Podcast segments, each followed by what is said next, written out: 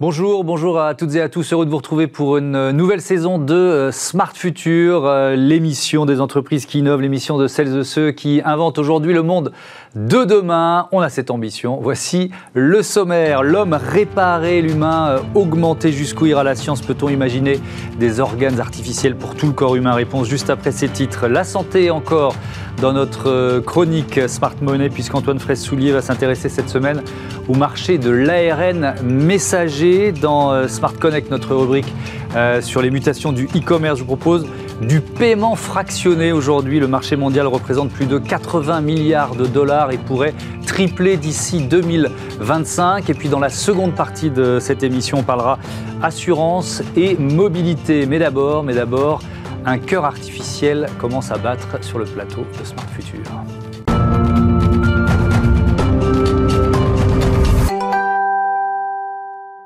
C'est le sujet de la semaine. Les organes artificiels vont-ils se généraliser Peut-on en créer pour tout le corps humain? Euh, Quelles sont les conséquences éthiques et psychologiques? Pour en parler, pour en débattre, je reçois Stéphane Pia, le directeur général de Carmat. Bonjour. Bonjour. Bienvenue. Christelle Guerrier-Reboul, bonjour. Bienvenue. Vous êtes euh, la présidente de Bibron France et euh, porte-parole du SNITEM. C'est quoi le SNITEM? Syndicat professionnel des fabricants de dispositifs médicaux. Les dispositifs médicaux dans lesquels on compte évidemment des organes artificiels artificielle. Euh, et puis avec nous euh, en visioconférence, euh, Hervé Schneidweiss, qui est président du comité d'éthique de l'INSERM, directeur du labo Neurosciences Paris-Seine et auteur de L'homme réparé, espoir limite et enjeu de la médecine régénératrice. Bonjour, bienvenue à vous, vous m'entendez bien? Je vous entends bien. Merci de votre invitation. Eh ben, merci à vous d'être là. Euh, je commence avec vous, Stéphane Pia. Carbat a fait euh, l'actualité euh, cet été avec l'implantation de cœurs artificiels à deux patients américains. comment vont-ils? J'imagine qu'on vous pose souvent la question. Oui, alors à la grande surprise de ceux qui ont implanté les, deux cœurs à Louisville et Duke, bah, ils vont très bien, parce que c'est des patients qui allaient très très très très mal. Euh, c'est le prix à payer quand vous commencez une étude. Les gens ont des doutes, donc euh, ils vous donnent des patients qui sont vraiment euh, pas dans un hmm. très bon état clinique, mais bon, ils vont très bien. Vous, vous, dites, quand on commence une étude, ça veut dire que l'étape là, c'est de, de, démarrer. Donc c'est quoi une double étude sur, sur le continent américain? Oui, alors disons que chaque région a, sa propre politique hmm. d'accès au marché, et donc aux États-Unis, il faut qu'on refasse le parcours que l'on a fait en Europe il y a quelques années, donc une étude de faisabilité assez courte de 10 patients. Et après, ça débouchera peut-être sur une étude pivot, peut-être pas, parce que peut-être qu'on aura accès plus rapidement. Ça dépendra, je pense, de beaucoup Ça veut dire que ce que vous avez fait précédemment, euh, alors ça vous sert en termes de, notoriété, de, mm. euh, voilà, de crédibilité, évidemment, mais, mais il faut presque repartir de zéro à chaque fois quand on est dans, une, dans un nouveau pays avec ces nouvelles règles Ouais, c'est surtout vrai pour des startups, parce que bon, le, doute de l'FDA, quand même, c'est quand on voit mm. quelqu'un qui arrive avec un projet aussi ambitieux, euh, avec un, nombre limité d'employés, c'est de savoir si euh, les gens vont être capables de faire la même chose aux mm. États-Unis qu'en Europe. Parce qu'aujourd'hui, il ne faut pas oublier qu'on n'a pas de structure en Amérique. Donc ça veut dire que ce sont nos personnes qui volent aux États-Unis. Mm on sélectionne les patients à distance euh, avec euh, les failles cliniques et puis euh, on essaie de reproduire ce qu'on a été capable de faire en Europe aux États-Unis. Hmm. On va évidemment rentrer un peu dans le détail. Vous nous direz quels sont les, défis scientifiques, médicaux que vous devez relever. Mais je voudrais vous entendre, Christelle Guerrier-Roboul et puis Hervé Schneider, sur ce que représente le, cœur Carmat pour, pour vous, pour, un secteur comme le vôtre. C'est quoi? C'est une, espèce d'étendard parce que médiatiquement, forcément, il attire la lumière? Comment, comment vous le percevez? Percevez ce projet? Carmat, c'est une société qui évidemment euh, représente euh, le, must de tout ce qu'on peut faire d'implantable. Enfin, le cœur, c'est quand même euh, un organe extrêmement important. Donc évidemment, la visibilité de Carmat et tout ce qu'ils ont pu faire est, très important pour la visibilité de notre secteur et pour pousser les dispositifs médicaux. Car quand on parle santé, mmh. tout le monde pense naturellement aux médicaments. Le médicament, c'est 60 milliards d'euros en France, alors que le dispositif médical, ce n'est que la moitié, 30 milliards d'euros. C'est quand même assez important. Mmh. Mais c'est très très très très large, c'est-à-dire c'est un portefeuille extrêmement large. Oui, j'ai regardé en préparant l'émission, c'est enfin c'est plus enfin c'est plus divers, c'est pas possible quoi, c'est aussi divers que le corps humain, c'est ça Ah mais exactement. Et, donc c'est très important que le grand public se rende compte qu'il est nécessaire d'avoir ces dispositifs médicaux pour la santé. Euh, pour implanter des produits pharmaceutiques dans le corps humain, on a besoin des dispositifs médicaux. Hmm. Les aiguilles, les seringues sont des dispositifs médicaux. Mais évidemment, l'innovation, le, remplacer des, des, organes comme le cœur sont des choses absolument extraordinaires. Est-ce que vous n'êtes pas un peu jalouse de temps en temps de la, la lumière que prend une société comme Jamais, jamais. je suis passionnée. voilà, je suis tombée dedans en 2013. je suis tombée dans la santé en 2013. Je trouve ça absolument fantastique ce qui est, ce qui est fait. Évidemment, comme patiente potentielle, euh, je trouve ça génial euh, de pouvoir euh, faire ce genre, ce genre d'action. et évidemment, je, ne peux que saluer le, succès de Kermat. Et chez Bibron, il y a des organes artificiels que vous, que vous proposez, que vous développez, sur lesquels vous êtes en train d'innover? Alors, nous avons. Si vous deviez comme ça spontanément en citer, en citer un premier qui vient. Alors, nous avons un organe artificiel, mais qui n'a rien de nouveau. Hein, c'est le rein artificiel, puisque nous sommes en dialyse assez, assez présents. Nous avons même des, des, des, des cliniques de dialyse euh, y compris sur le sol français. Mhm. Euh, nous innovons sans cesse autour, euh, autour du rein, autour du rein artificiel, parce que c'est vraiment pas une vie hein, pour, les, pour les malades qui sont atteints d'insuffisance rénale chronique au stade terminal. nous avons aussi beaucoup de choses autour, autour de la peau, autour de, de, de, tout ce qui est, tout ce qui est pansement. Donc la peau artificielle nous intéresse évidemment. Euh, et euh, nous sommes beaucoup euh, sur, nous sommes très intéressés par tout ce qui se passe au niveau terminaison nerveuse. Mhm. notre groupe est très bien, est très fort en tout ce qui concerne l'ALR, donc l'anesthésie loco-régionale. Donc évidemment tout ce qui touche aux nerfs, tout ce qui touche aux terminaisons nerveuses mhm. et tout ce qui touche assez évidemment aux implantations dans, dans, le corps humain nous, nous intéresse. Mais on n'est pas, on n'a pas de cœur artificiel, on n'a pas évidemment, on laisse ça aux spécialistes. Alors j'ai évidemment l'un et l'autre encore plein de questions à vous poser. Euh, euh, Hervé euh, sur la symbolique du cœur, moi je voudrais vous entendre aussi sur le, cœur artificiel, ce que, ça, représente. Comment vous, vous le percevez dans, la gamme des, de, voilà, des, organes artificiels et de cette idée d'un homme réparé ou d'un homme augmenté? Bah, D'abord, je me réjouis également de d'une entreprise euh, française qui se développe et qui gagne. Euh, et derrière cette entreprise, des dizaines, des centaines de collaborateurs qui ont travaillé sur un plan fondamental, puis sur un plan plus engineering, et, et pour arriver ensuite à l'entreprise qui arrive à commercialiser un produit. Je crois qu'il faut remettre ça dans son contexte. Alors bien sûr, le cœur est un organe vital, mais comme ça vient d'être dit, le rein est aussi un organe vitale. Mmh. Et euh, de façon très intéressante, c'est autour du rein artificiel et de la dialyse que s'est construite euh, l'éthique clinique telle qu'on la connaît aujourd'hui. Euh, on se remet en Californie dans les années 1955. Il y a très peu d'appareils et la question immédiatement se pose de l'accessibilité à ces appareils. Qui va avoir droit à quelques jours, quelques semaines, quelques mois de vie supplémentaire grâce à la dialyse permise par ce rein artificielle. Et c'est à partir de là que on va se dire est-ce que le critère c'est un critère de proximité, est-ce que c'est un critère de fortune, est-ce que c'est un critère de couleur de peau, est-ce que c'est un critère d'âge ou de sexe? Et on va se rendre compte que euh, les médecins ne peuvent pas répondre seuls à ces questions et ça va être la création des comités d'éthique qui se sont développés depuis et des protocoles d'essai cliniques tels qu'ils se sont développés depuis.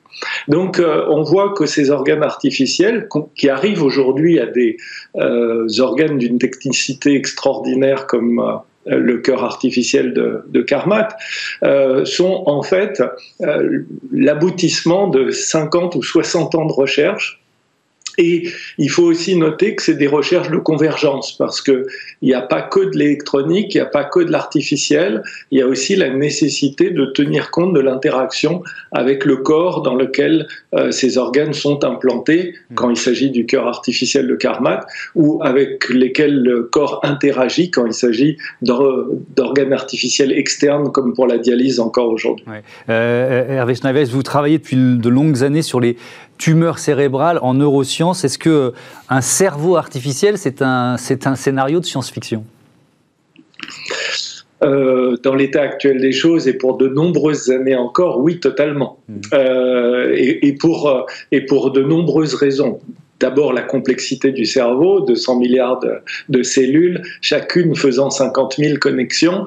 Euh, c'est un, nombre euh, qui est difficile à imaginer et à, mimer. Aujourd'hui, dans les meilleures simulations, on arrive à, euh, on arrive à simuler un circuit avec 10 000 cellules. Donc vous voyez, passer de 10 000 à 200 milliards, il va falloir quand même quelques années de travail et quelques sauts non seulement technologique, mais même conceptuel euh, à faire.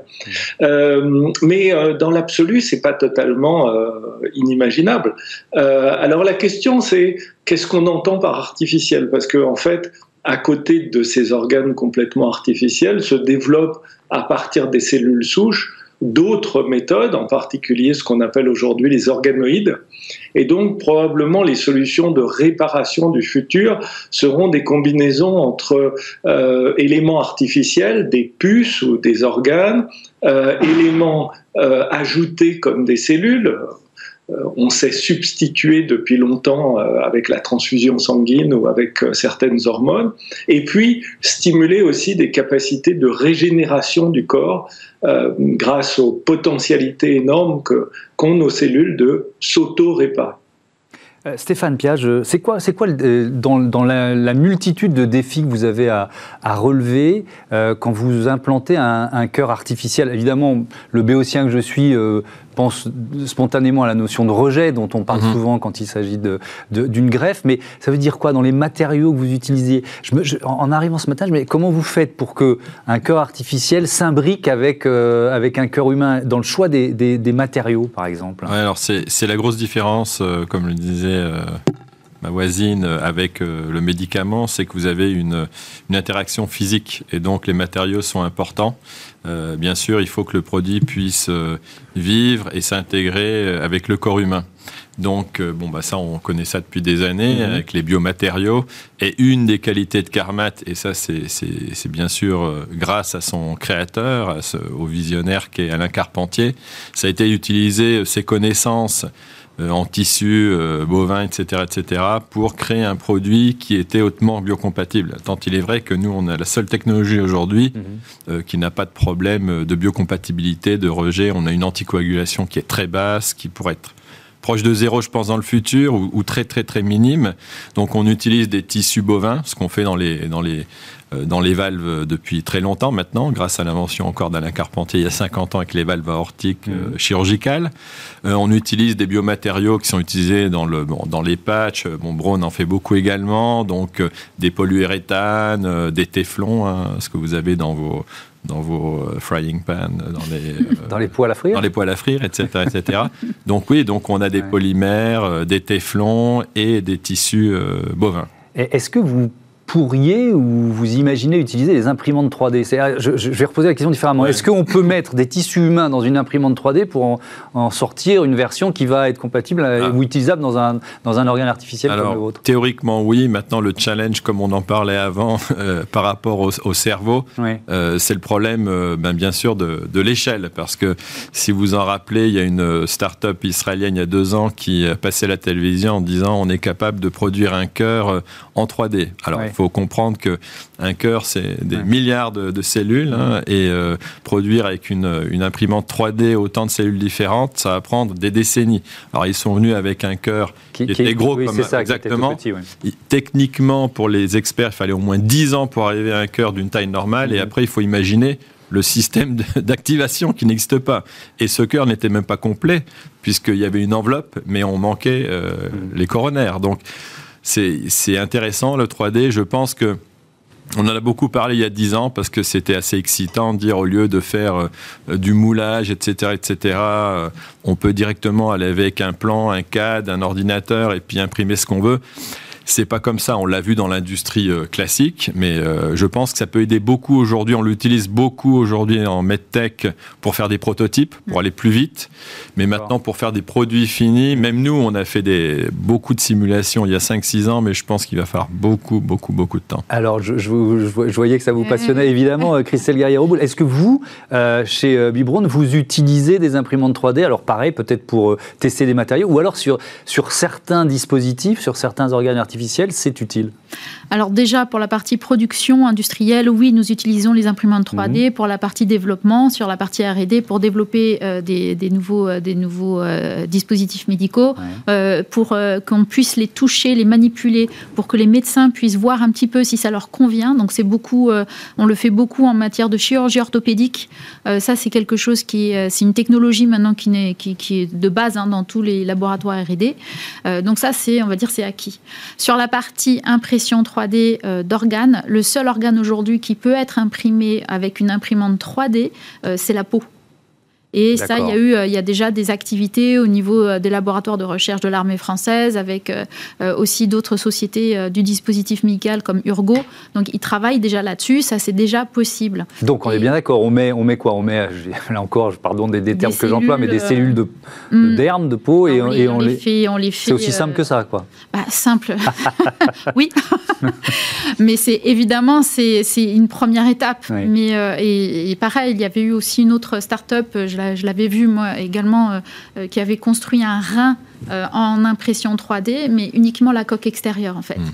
Et l'intérieur est tellement complexe. En fait, le rein, c'est l'organe le plus complexe du corps humain. On ne s'en rend pas compte. Hein, hmm. C'est vraiment un organe extrêmement complexe. Euh, et, on a eu le même retour. Ça, prendra des dizaines d'années d'arriver à fabriquer en 3D un rein qui fonctionne. Mais évidemment, c'est un peu le graal de l'innovation en matière d'organes de, artificiels, puisque là, vous n'avez pas de problème de rejet, vous n'avez pas de problème de mécanique. Euh, c'est quelque chose, si on y arrive un jour, ce sera absolument fantastique. Hmm. C'est quoi l'innovation sur laquelle vous, vous, travaillez qui vous semble la plus proche d'aboutir aujourd'hui chez Bibron?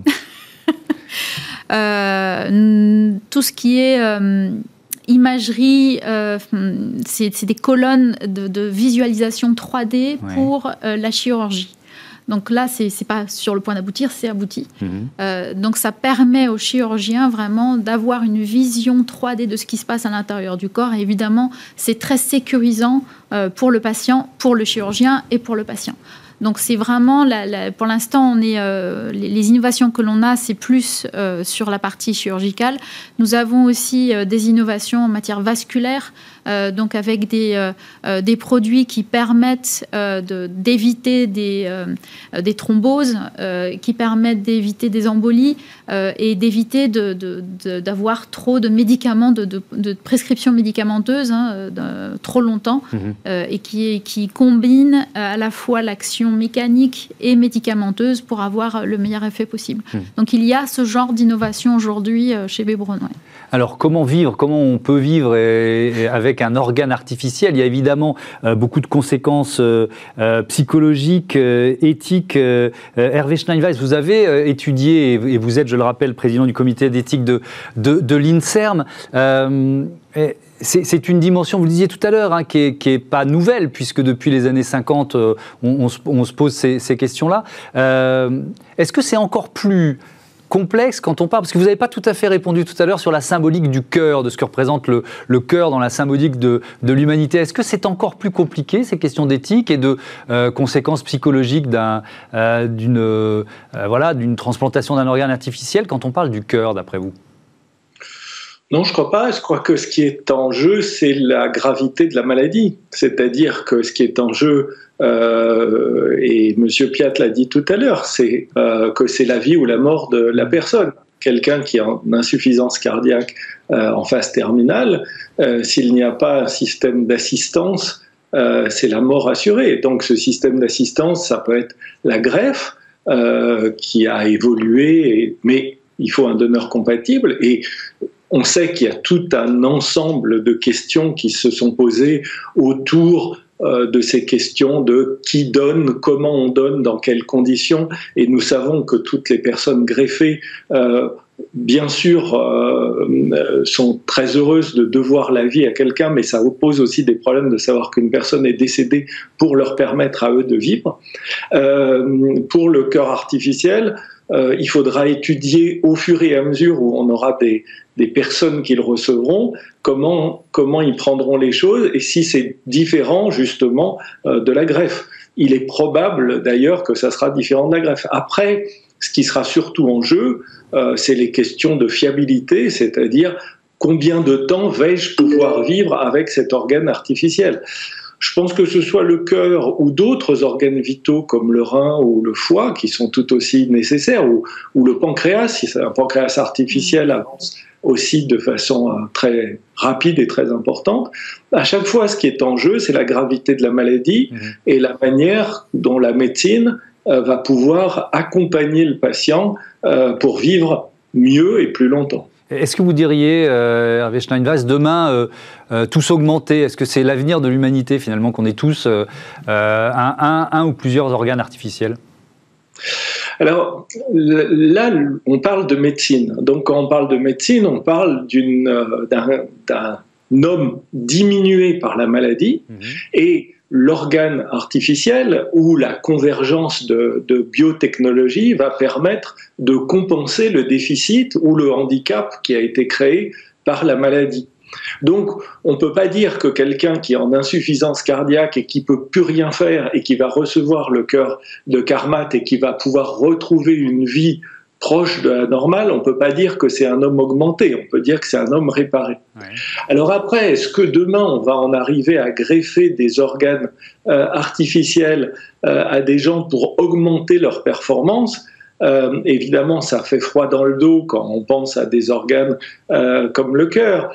et puis on se pose aussi la question de pourquoi, enfin, si c'est toujours pour aller plus haut, plus loin, plus vite, mhm. quel sens cela je pense que ça a un sens euh, d'exercer la solidarité humaine pour venir en aide à des patients. Et il faut se rappeler que ces technologies exigent des dizaines d'années de mise au point, des centaines de personnes pour y travailler. Et donc c'est un coût énorme, un coût énorme pour la société, ça sera un coût énorme pour les systèmes d'assurance maladie.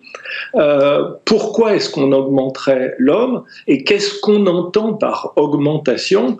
Euh, moi, je prends toujours l'exemple d'une dystopie qui serait que, euh, compte tenu de la rareté des ressources de la planète, euh, peut-être qu'il faudrait inventer un homme qui ne ferait plus que 80 cm de haut et qui serait totalement assisté par des machines. Comme ça, il consommerait beaucoup moins d'énergie, beaucoup moins d'alimentation, mmh. beaucoup moins d'eau. Euh, beaucoup moins d'oxygène, on pourrait être plus nombreux sur Terre. Je ne suis pas sûr que tout le monde soit d'accord pour une humanité de Lilliputien. Hmm. Euh, évidemment, euh, on vous suit. Hein. évidemment, ça, ça, pose derrière ça la, question d'une société à deux vitesses, de qui peut se payer les dispositifs pour devenir cet, cet humain augmenté. C'est aussi une question que vous devez vous poser, vous, chez Carmat, parce que, voilà, est-ce qu'il faut avoir les moyens de se payer le cœur Carmat pour, pour en bénéficier quoi? Alors, oui et non, je dirais ni. Hein, c'est mm. pas satisfaisant comme réponse, mais je vais essayer d'étayer ma réponse. Non, alors je pense la question, on y a répondu il y a longtemps. Vous pouvez pas développer une technologie si euh, il n'y a pas, je dirais, un, but euh, économique euh, certain. Mm. le budget hospitalier ou des sociétés de, ne, sont pas illimités. Donc ça, tout le monde en est conscient. Donc maintenant, aujourd'hui, quand vous développez une nouvelle technologie, vous devez être conscient que pour pouvoir imposer une nouvelle technologie, surtout une technologie qui, à premier, euh, de premier abord, peut euh, sembler très, très cher hmm. pour le système, vous devez démontrer que vous allez euh, épargner de l'argent.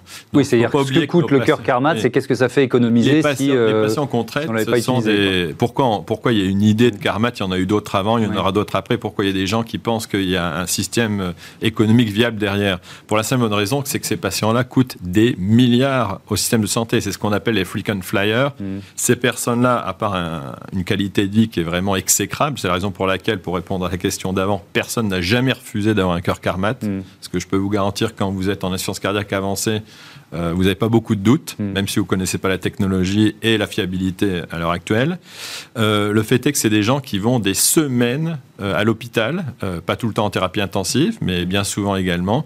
Donc sur 5 ans, c'est des patients qui coûtent au système de santé des millions d'euros outre bien sûr le coût social pour la famille, les gens qui les entourent et le patient lui-même. Donc au niveau économique, ce sera l'étude qu'on fera en France, efficace, je pense que ça sera très facile de démontrer que si le cœur Carmat peut durer pendant des années et fonctionne bien, mhm. euh, c'est ça ne sera pas, disons, euh, une aggravation euh, sur les, les, les, le système de santé. Oui. Maintenant, dans le système français, ce sera remboursé par la sécurité sociale potentiellement. Exactement. Et par les mutuelles. Et les mutuelles. D'accord. L'acceptation, après, c'est la deuxième question. C'est mm. quel, quel, est l'impact sur le patient? Bah, je pense Même l'impact psychologique. Hein. Oui, mais ça, la réponse, on l'a depuis longtemps. Moi, je prends toujours cet exemple, parce qu'on nous dit, mais le cœur, bon, il y a un câble qui sort comme toutes les assistances aujourd'hui de l'abdomen. C'est clair que c'est pas neutre pour un patient aujourd'hui, mais il faut penser au futur. Pour nous, notre vision, c'est un cœur karmat qui sera totalement intégré, dont on ne pourra pas savoir que la personne a un cœur karmat. Mm. Euh, il faut prendre les pacemakers. Vous parliez des années euh, de la dialyse dans les années 50. Bon, on a commencé les dialyses dans les années 50, mais on a commencé également le pacing mm. euh, des cœurs dans les années 50. 57, premier pacemaker, je crois que c'est en 57. Qu'est-ce que c'était? C'était deux câbles qui transperçait euh, la peau avec une grosse boîte à l'extérieur pour l'alimenter. Si aujourd'hui je vous montre un pacemaker, c'est gros comme une pièce d'un euro. Donc voilà, et c'est ça le futur euh, des dispositifs. Vous commencez avec quelque chose qui est gros, euh, qui n'est pas efficient, qui n'est pas toujours efficace, et puis au fur et à mesure, vous le développez. Nous, notre vision, c'est dans 10 ans ou peut-être un peu plus, ce sera un dispositif qui sera complètement implanté dans le thorax dont on ne saura pas que vous le, vous le porterez dans votre thorax. C'est ça la vision. Parce qu'il est clair que la qualité de vie, c'est ce que je dis tout le temps, la survie, c'est très bien, mais hmm. mais c'est pas du tout suffisant. Si la qualité de vie euh, n'accompagne pas la survie, je pense pas qu'il y ait vraiment un intérêt important. Voilà. Merci beaucoup, merci euh, à tous les deux, à tous les trois d'avoir participé à ce euh, débat qui était passionnant. On en aurait pris encore quelques minutes, mais bon, on va continuer tiens, de parler de, santé et de business avec la, la chronique Smart Money, puisqu'on va la consacrer aujourd'hui à l'ARN messager. Retrouvez Smart Money au cœur de Smart Future avec eToro, leader mondial des plateformes de trading social.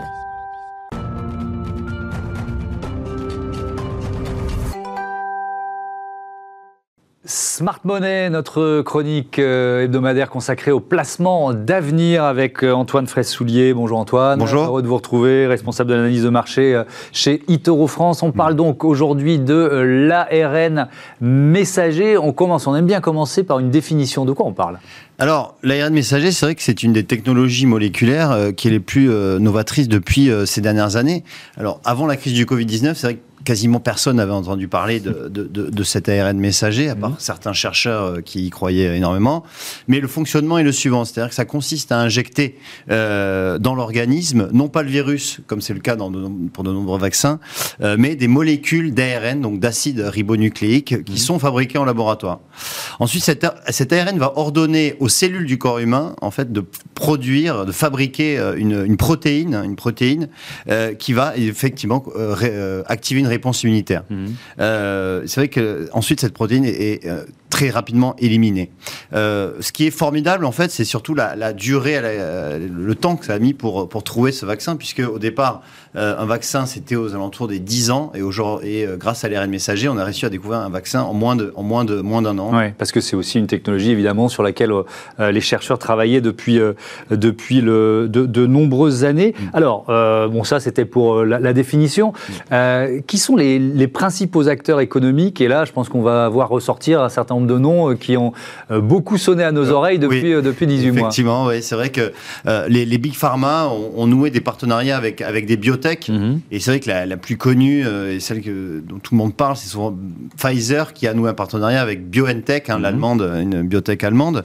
Mais également le britannique GlaxoSmithKline mhm. qui, a, noué un partenariat avec, avec CureVac. Est-ce qu'il y a eu des, dans, dans, ce secteur déjà des fusions ou des acquisitions importantes. Oui, oui, oui. Alors, c'est vrai que certaines big pharma qui ont été un peu à la traîne sur l'ARN messager mhm. viennent de récemment réaliser des acquisitions. C'est le cas notamment de Sanofi, hein, le numéro 1 français, qui a, vient de faire deux acquisitions euh, très récentes euh, pour l'équivalent de peu près 3,6 milliards d'euros mhm. euh, dans des sociétés qui s'appellent Tidal Therapeutics et également Translate Bio. D'accord. Et Novartis aussi, qui, euh, est sur le marché? Alors Novartis, euh, c'est donc le concurrent suisse hein, de Sanofi, euh, qui, qui, qui, est un peu à la traîne également, et qui, fait de, qui est dans, dans des, acquisitions prochaines, selon, selon surtout. D'accord, donc c'est des annonces d'acquisition. On ne sait pas encore lesquelles, mais elles sont déjà d'ores et déjà annoncées par, par Novartis. Alors, c'est quoi l'état du marché aujourd'hui? Alors, Aujourd'hui, incontestablement, euh, c'est Moderna euh, qui, euh, qui ressort en tête hein, de, de, ce, de ce business du, de l'ARN messager, puisque avant les, la crise sanitaire, Moderna n'avait pas vendu un seul vaccin ni un seul médicament, il était au mmh. stade de recherche. Et pour vous donner un ordre d'idée, l'action Moderna en bourse valait 20 dollars à peu près en février 2020. Aujourd'hui, elle en vaut 400, donc on a vraiment une explosion hein, du titre Moderna. 20 fois plus. 20 fois plus, c'est impressionnant. impressionnant. Et puis il y a également BioNTech. BioNTech, euh, cette biotech allemande qui était encore inconnue du grand public, euh, qui, euh, elle, a multiplié par 10 son, son cours de bourse au Nasdaq. En revanche, les big pharma, elles, sont plutôt à la traîne entre guillemets, mmh. puisque Pfizer, hein, qui a quand même annoncé avoir fait plus de 15 milliards euh, de recettes, enfin pour 2021, une estimation de 15 mmh. milliards de, de, de chiffre d'affaires lié juste au vaccin, euh, distribution du vaccin, mmh. euh, eh bien, elle n'a pas vraiment varié depuis le, le, début de la crise sanitaire. le cours de bourse est à peu près le... On est à peu près au même niveau que, que, depuis le, le, début de la crise sanitaire, oui. Pfizer qui a refusé des, des subventions américaines, parce que c'est aussi ça quand on parle souvent, et c'est vrai qu'il y a du scepticisme autour du vaccin, quand on dit euh, euh, ça a pris un an, c'est trop vite, etc., c'est aussi parce qu'il y a eu une manne d'argent, de, subventions, d'investissements, notamment des États, euh, pour, pour permettre ce coup d'accélérateur. Pfizer, et c'était quoi leur politique par rapport à ça? Pfizer, elle, a voulu plutôt garder les mains libres. Elle n'a accepté aucun financement, aucune subvention de, la part de l'État américain, et a voulu vraiment garder les mains libres. C'est d'ailleurs c'est bien bien du enfin c'était une bonne idée puisque mm. en fait ils ont pu ils ont pu élaborer ce vaccin mm. en premier. Alors, quand on parle de l'ARN messager, là, on parle évidemment de la crise Covid, mais il y a d'autres utilisations possibles. Oui, évidemment. Alors, c'est vrai que le, le, déclic, hein, ça a été effectivement le vaccin contre le Covid-19, mais il y a mhm. également euh, de gros potentiels pour le vaccin contre la grippe ou le même le, paludisme. Mhm. Et puis, il y a aussi euh, des produits thérapeutiques euh, qui sont dans des domaines très, très variés, comme par exemple les cancers ou les maladies infectieuses ou les maladies auto-immunes. Mhm. Et, et, et aujourd'hui, selon une étude du cabinet Roots, euh, il y a euh, à peu près 150 produits thérapeutiques euh, à base d'ARN messager qui seraient en cours d'évaluation, donc en stade préclinique ou hmm. clinique. Il y a des espoirs côté virus du sida aussi? Effectivement, c'est notamment ce que croit la fondation Bill et Melinda Gates, hein, hmm. qui s'est associée récemment avec Moderna pour, enfin, pour lancer très prochainement une étude de phase 1 d'essai hmm. clinique sur un, donc un vaccin euh, contre le VIH. Ouais. Alors, est-ce que c'est la question traditionnelle et vous y couperez pas, hein, même si c'est une, nouvelle saison Est-ce qu'il faut mhm. investir? Vous pouvez pas tout à fait y répondre, mais quand même. Alors, effectivement, euh, déjà, il y a énormément d'investisseurs euh, qui se sont positionnés sur l'ARN messager, vu les perspectives très prometteuses que qu'a cette, cet ARN messager. ça pourrait faire naître de vraies, de vraies avancées médicales et, et de futures pépites, notamment dans, dans, dans le secteur. il y a beaucoup d'investisseurs, notamment généralistes, hein, qui sont euh, qui sont arrivés, qui sont, dont la santé n'est pas le, secteur principal. Mais il y a, il y a trois vraiment euh, segments dans lesquels euh, l'investissement pourrait être important, c'est notamment dans la stabilité chimique de l'ARM. Mhm. il y a également l'optimisation des séquences d'ARN qui, qui, qui, va être très explorée. Mhm. Et enfin, la production à grande échelle. donc il y a un mouvement général qui s'est vraiment installé euh, dans euh, l'ARN messager et l'ARN messager n'a pas fini euh, de faire parler. Merci beaucoup, merci Antoine Fraisse-Soulier. Je rappelle que vous êtes responsable de l'analyse des marchés chez Itoro France. On passe à Smart Connect tout de suite, les mutations du e-commerce, rubrique consacrée aujourd'hui au paiement fractionné. Retrouvez Smart Connect au cœur de Smart Future en partenariat avec Cdiscount.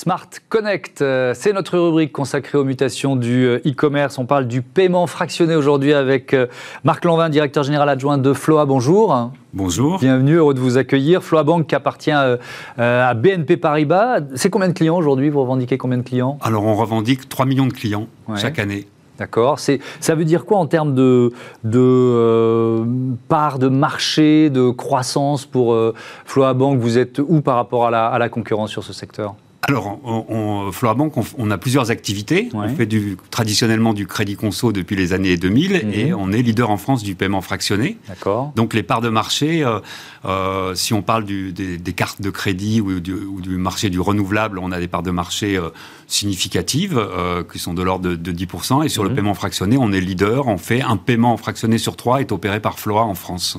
Un paiement fractionné pour croire avec quelle croissance? Alors, le secteur globalement est en très forte croissance, donc j'imagine que vous en bénéficiez. Oui, exactement. On n'est pas privé de cette croissance. On a une croissance à deux chiffres depuis euh, bien des années et on a connu, comme euh, euh, la plupart des acteurs, peut-être un peu plus, 20% de croissance l'an dernier. Mhm. On a connu sur le premier semestre une croissance aussi, de 20% qui s'est accélérée en juin parce qu'on est un acteur très significatif du tourisme et on n'avait euh, pas bénéficié à plein de, l'effet euh, de croissance du paiement fractionné mhm. parce que ce secteur économique était un petit peu en repli. Depuis juin, ça, a repris, euh, alors ça a redescendu un petit peu, mais on, a repris aussi des couleurs sur ce domaine-là, puisqu'en juin, on a fait 33% de croissance sur le mois de juin. Et alors, c'est tout le marché mondial de, du paiement fractionné qui est, qui est, en pleine croissance. Je disais en, en titre qu'on prévoit de, un, x3 d'ici 2025, c'est ça? Oui, on confirme, nous, en tant que... C'est ce que vous anticipez aussi Oui, oui, bien sûr. Alors, la France n'est pas en reste. Hein. La France est un gros pays de e-commerce. On a des champions français euh, historiques euh, comme Cdiscount, qui, avec lesquels on a expérimenté. On a été les, premiers à lancer le paiement fractionné en, 2007. Mhm. Euh, donc c'est un secteur qui, croît très fort en France aussi, et même plutôt plus en France qu'ailleurs, parce que c'est un secteur qui est éprouvé. Le paiement fractionné, il y a des gros acteurs, dont nous, et ce phénomène grâce à la digitalisation, c'est beaucoup développé. Mhm. Les smartphones, euh, euh, ce qui nous a permis d'exporter notre modèle initialement, qui était un pur modèle d'e-commerçant, vers le commerce traditionnel. Il se développe sur, de, je l'ai dit, sur le tourisme. Mhm. Il se développe dans l'économie circulaire, qui s'est beaucoup développée pendant Covid. Et évidemment, la digitalisation accrue euh, du commerce pendant Covid a accéléré le recours au paiement fractionné. Nous, chez Flora, on publie chaque année, c'est en tant que leader, on s'intéresse à fond à ce marché-là. Mhm. On, fait un petit observatoire du paiement fractionné avec Opinionway. Avant Covid, c'était 20% des Français, 25% des Français qui disaient avoir opéré une, opération en paiement fractionné. Mhm. C'est 33% maintenant. Donc ça se développe aussi en France. Oui, donc euh, bon, c'est intégré, connu du grand public, mais quand même, je vais vous poser la question de base. Euh, c'est quoi, quoi la différence entre le paiement fractionné et le crédit à la consommation? Alors, il y a deux différences. On peut parler d'une différence réglementaire. Aujourd'hui, en Europe, dans le monde, le paiement fractionné, c'est sur une durée courte. En France, le paiement fractionné qui rentre pas dans le, dans le domaine du crédit tel qu'on le connaît, il faut que ça soit moins de 90 jours. C'est ça la différence. Donc c'est remboursé en trois mois, quoi. Exactement. C'est fini d'avoir remboursé en, trois mois. Mmh. Et la deuxième différence, c'est l'UX, c'est l'usage aujourd'hui. Le cahier des charges que nous fixent nos marchands partenaires, c'est que ça soit simple, que ça, ça vienne enrichir l'expérience du, client et donc il n'y ait pas de frottement. Donc la grosse différence du paiement fractionné, c'est mmh. qu'il n'y a pas de formulaire, il n'y a rien à remplir. C'est aussi simple, le cahier des charges, il faut que ça soit aussi simple qu'un paiement en une fois. Ouais. Vous prêtez de 100 à 2500 euros euh, remboursable en trois mois, c'est ça Oui, même en dessous. Ah, ça peut même être en dessous, d'accord. Euh, vous, vous, affichez un parcours de souscription ultra rapide, c'est moins de, deux minutes.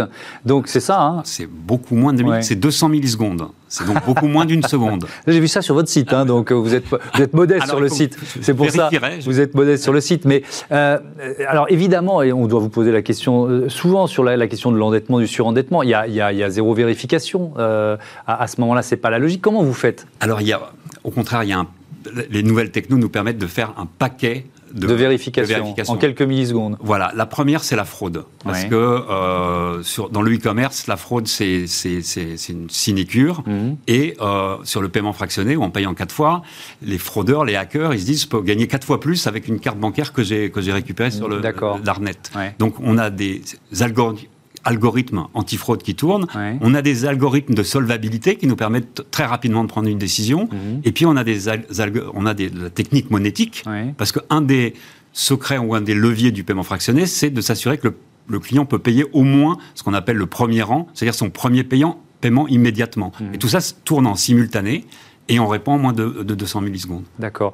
Donc ça veut dire que vous n'avez pas le sentiment de contribuer à un surendettement. C'est aussi une des critiques qu'on fait au, paiement fractionné, oui, évidemment. C'est surprenant parce que comme, comme, on l'a dit tous les deux, c'est que au bout de 90 jours, c'est fini. Donc euh, euh, le client, il est surendetté pendant 90 jours. Hmm. Le marché du. Mais s'il n'a pas remboursé, ou pardon de vous interrompre, hein, au bout de 90 jours, qu'est-ce qui se passe? Alors, on lui donne tous les leviers possibles pour rembourser. Souvent, la plupart du temps, quand il rembourse pas, c'est souvent qu'il s'est fait voler sa carte, hmm. il a fait opposition et qu'il a oublié de mettre à jour euh, euh, son paiement fractionné. Donc on lui envoie un lien, il nous met une nouvelle carte bancaire, il hmm. paye et tout va bien. Et puis le paiement fractionné qui repose sur la carte bancaire permet au client de régulariser très vite sa situation. Au, bout d'un an, c'est déjà fini. 99% hmm. des, des utilisateurs de paiement fractionné payent bien. Euh, et si on veut parler de surendettement, donc effectivement, 90 jours, c'est très court. Mmh. Et puis, euh, le paiement fractionné, vous payez avec votre carte. Donc votre banquier est au courant, vous voyez les paiements. Donc c'est pas le, moi je peux, je peux faire 15 euh, crédits conso au même moment avec un prélèvement qui aura lieu dans un mois. Mmh. Là, le paiement fractionné, je commence déjà à payer tout de suite à la seconde. On va terminer avec ça parce que dans cette émission on aime bien se projeter dans, dans l'avenir euh, avec la croissance que vous affichez. Euh, vous pensez quoi que 60-70% d'ici à les 10 ans, si on se projette en 2030, utiliseront ce, système de paiement à un moment ou à un autre. Même même vous pensez que 100% des, des Français l'utilisent les études qu'on a menées prouvent qu'il y a de plus en plus de jeunes, il y a de plus en plus de cadres, parce qu'en en fait, ce qui se passe souvent, c'est que vous, vous avez un, lave-vaisselle qui est tombé en panne, vous avez besoin d'un ordinateur pour, mm. pour vos enfants, et ben à un moment dans le mois, vous avez peut-être votre encours carte bleue qui vous permet pas de payer 1000 euros d'un coup. Mm. Ben là, vous le divisez par 4, dans 90 jours, c'est fini. De la même façon, quand vous commandez euh, un voyage, vous, vous, faites, euh, vous saisissez une opportunité bien à l'avance, c'est presque injuste de payer son voyage maintenant alors que vous allez le consommer dans six mois. Mmh. Donc, euh, c'est une facilité de paiement, c'est une facilité qui est offerte. Et euh, je dis 100%, ce sera peut-être 90%, mais c'est un secteur qui est amené à se développer dans le paiement. C'est une facilité de paiement, c'est un nouveau mode de paiement. Merci beaucoup, merci euh, Marc Lanvin, à bientôt sur, euh, sur Bismart. on marque une pause, on passe ensuite à euh, Smart City, la ville intelligente. On va voir notamment comment les assureurs conjuguent le mot mobilité. À tout de suite.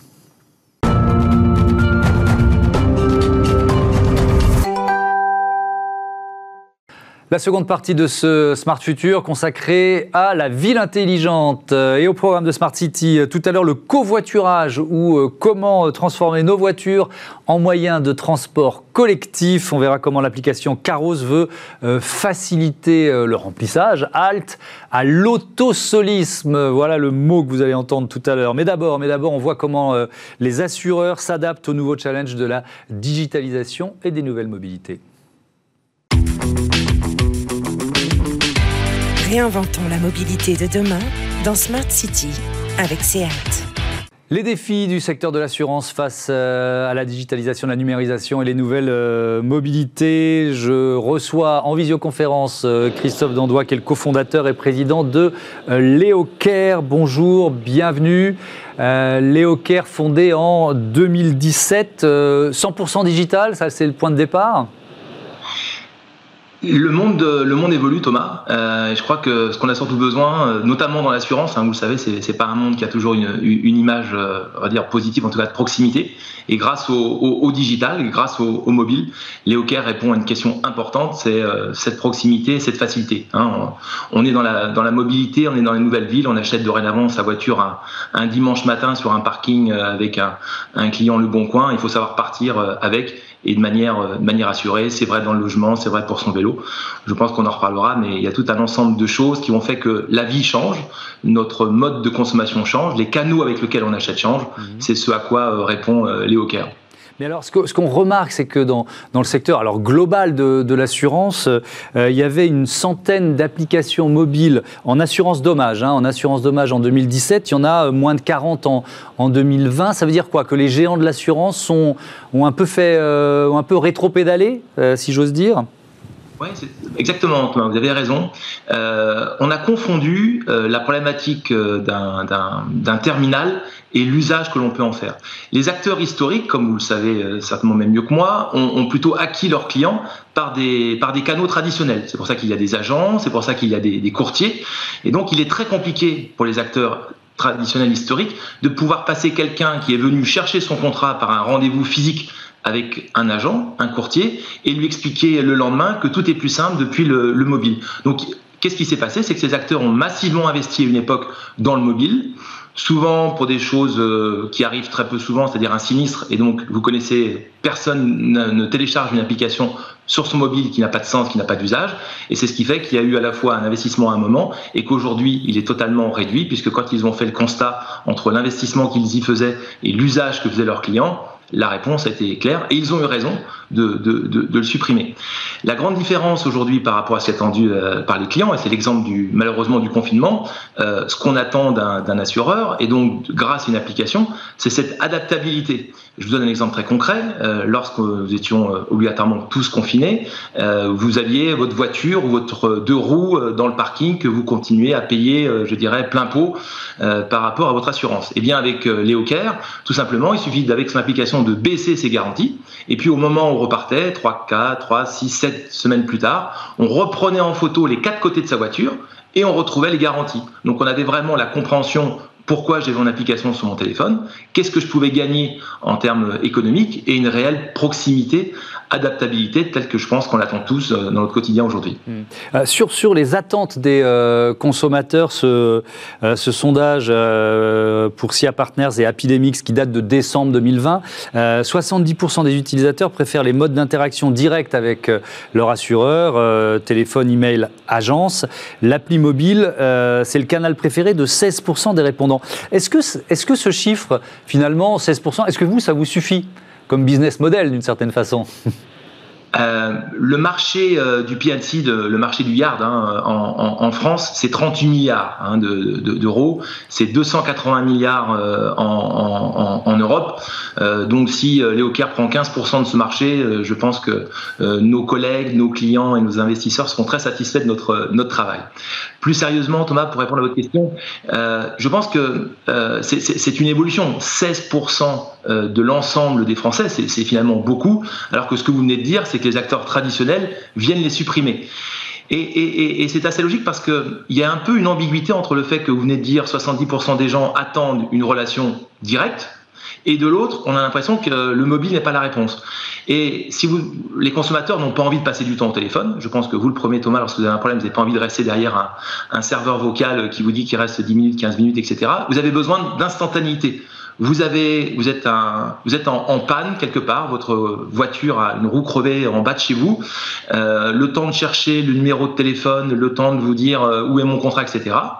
Avec votre mobile, vous cliquez vous êtes géolocalisé et la dépanneuse va arriver chez vous.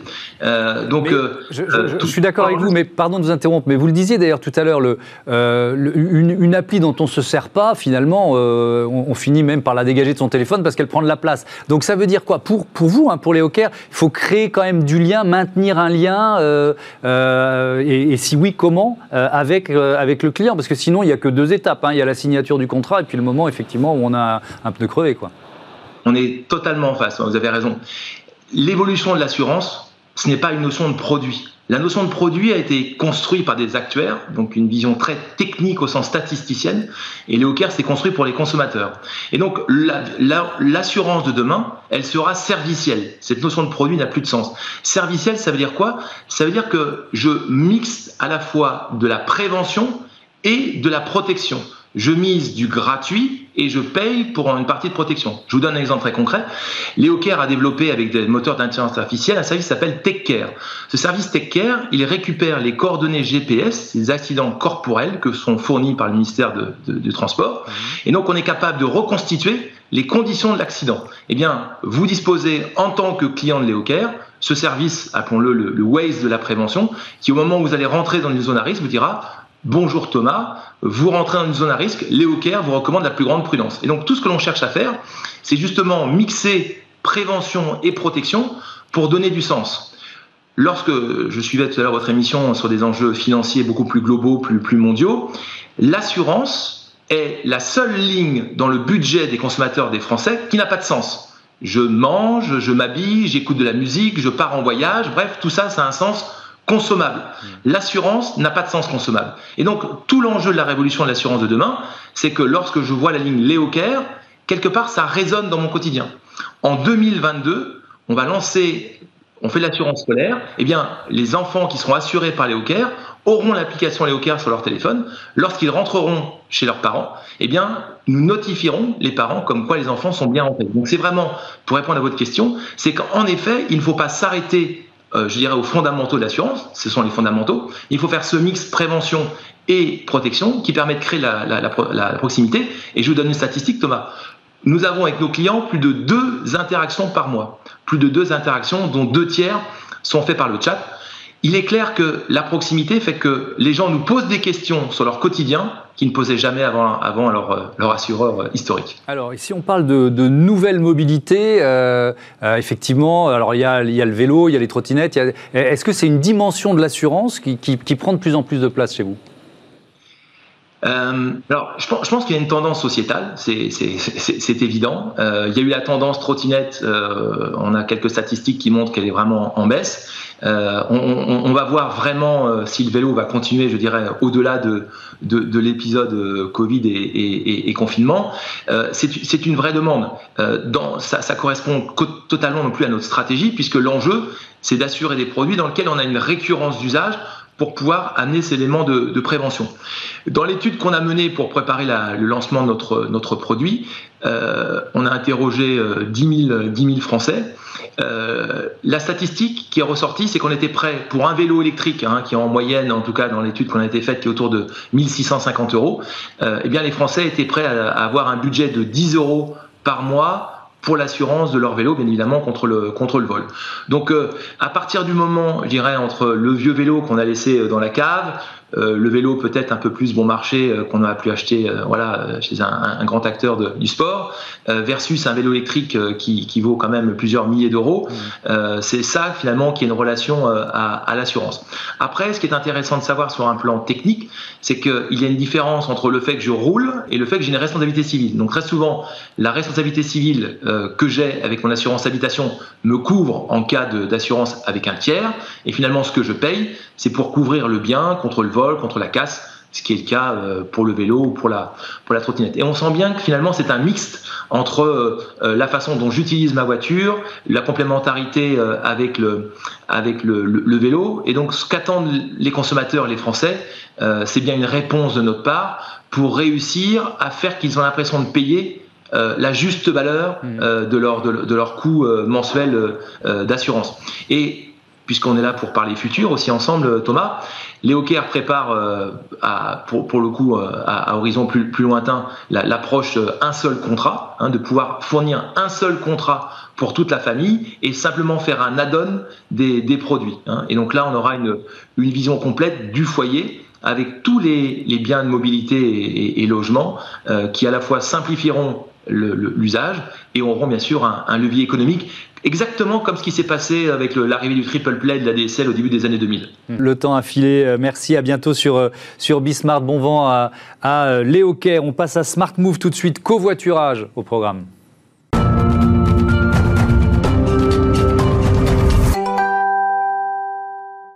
Smart Move, les nouvelles mobilités avec euh, Olivier Binet, le cofondateur de Caros. Bonjour. Bonjour. Bienvenue. C'est quoi Caros Vous l'avez créé quand? Avec quelle idée?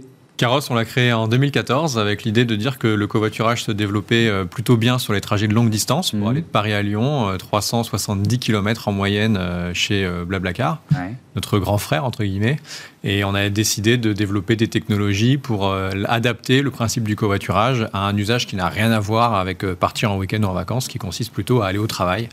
Et donc on fait des trajets chez nous en moyenne de 18 km, mmh. euh, soit en covoiturage de bout en bout, soit même du covoiturage connecté au transport public puisque l'idée, c'est vraiment d'apporter une solution complémentaire des réseaux de transport public. Ouais, ça, on va l'expliquer en détail. dans les métropoles. Ouais, notamment cette, cette, convention euh, avec Île-de-France Mobilité, vous allez le détailler, mais ça veut dire quoi? Ça veut dire combien de clients aujourd'hui qui, qui, utilisent Caros Ça veut dire qu'on a 400 000 utilisateurs, sachant qu'on a un modèle économique qui est B2B, euh, contrairement au covoiturage de longue mmh. distance, c'est une des mmh. nombreuses différences.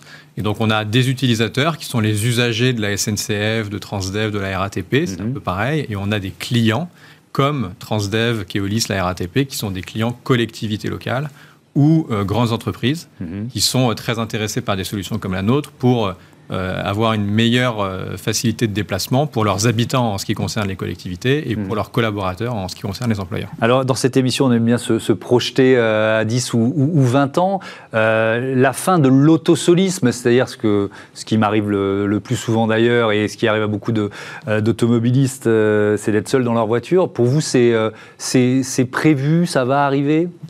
Bah, on est sur une activité qui était de 15%, en croissance de 15% pardon, par mois euh, pendant euh, près de 3 ans jusqu'en mars 2020 euh, malheureusement, qui mhm. va forcément créer une forme de pause pendant un an et demi jusqu'ici.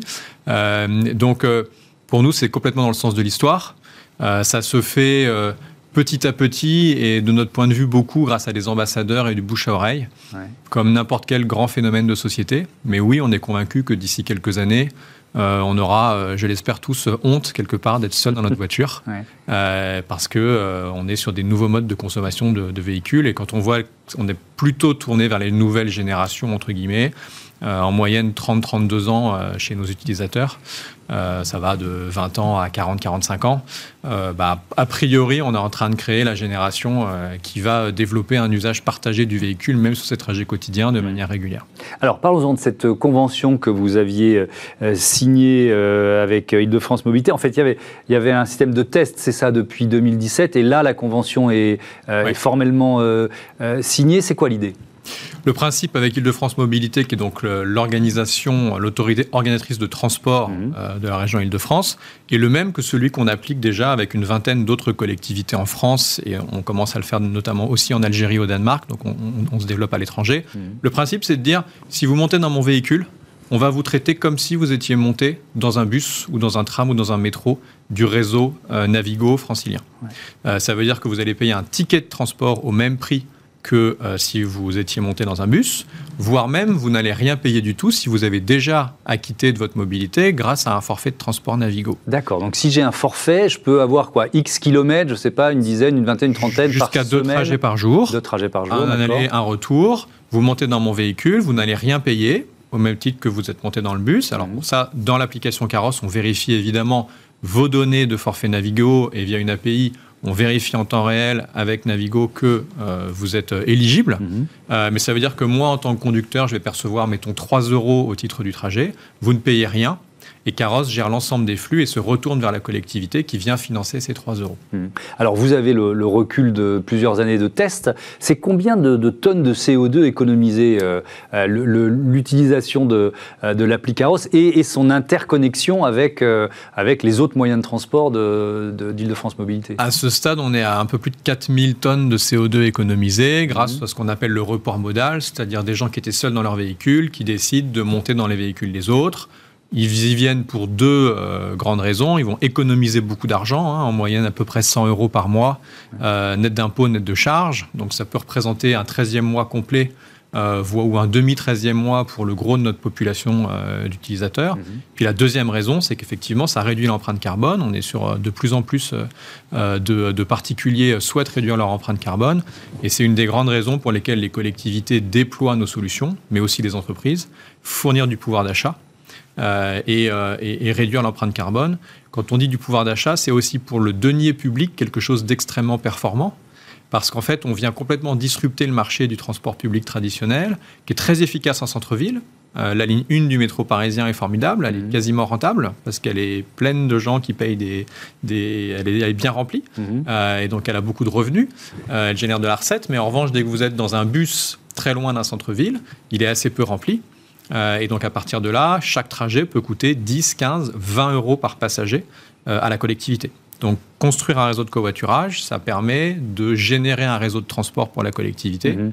qui est 10 fois moins cher, parfois 15 fois moins cher que du transport public. Oui, ça veut dire que vous ne vous adressez pas seulement aux urbains on s'adresse avant tout aux périurbains, voire aux ruraux. On travaille avec des régions comme la région Normandie, euh, la région Occitanie, la région Pays de la Loire, pour justement mieux traiter l'ensemble des déplacements de ce qu'on appelle les 70% de Français pour lesquels le, la voiture est un mal nécessaire. C'est l'expression qu'on aime utiliser chez Caros. C'est un mhm. mal nécessaire parce que euh, plutôt que de les blâmer et de leur expliquer qu'ils euh, sont en train de polluer, euh, malheureusement, ils n'ont juste pas le choix. Bah Dans la mesure où ils n'ont pas accès à des réseaux de transport public, ils n'ont pas accès aux trottinettes électriques, aux vélos partagés, etc., qui sont quelque part des, des, outils exclusivement réservés aux urbains. Merci beaucoup et bon vent à, à Carros. Merci Olivier Binet. Voilà, c'est la fin de, de, cette émission. Heureux de vous avoir retrouvé dans Smart Future. Merci à, toutes les équipes de Bismart qui m'accompagnent ici ici euh, en régie, à la rédaction, euh, pour vous proposer voilà, cette plongée dans le futur hebdomadaire. Je vous dis à très vite sur Bismart.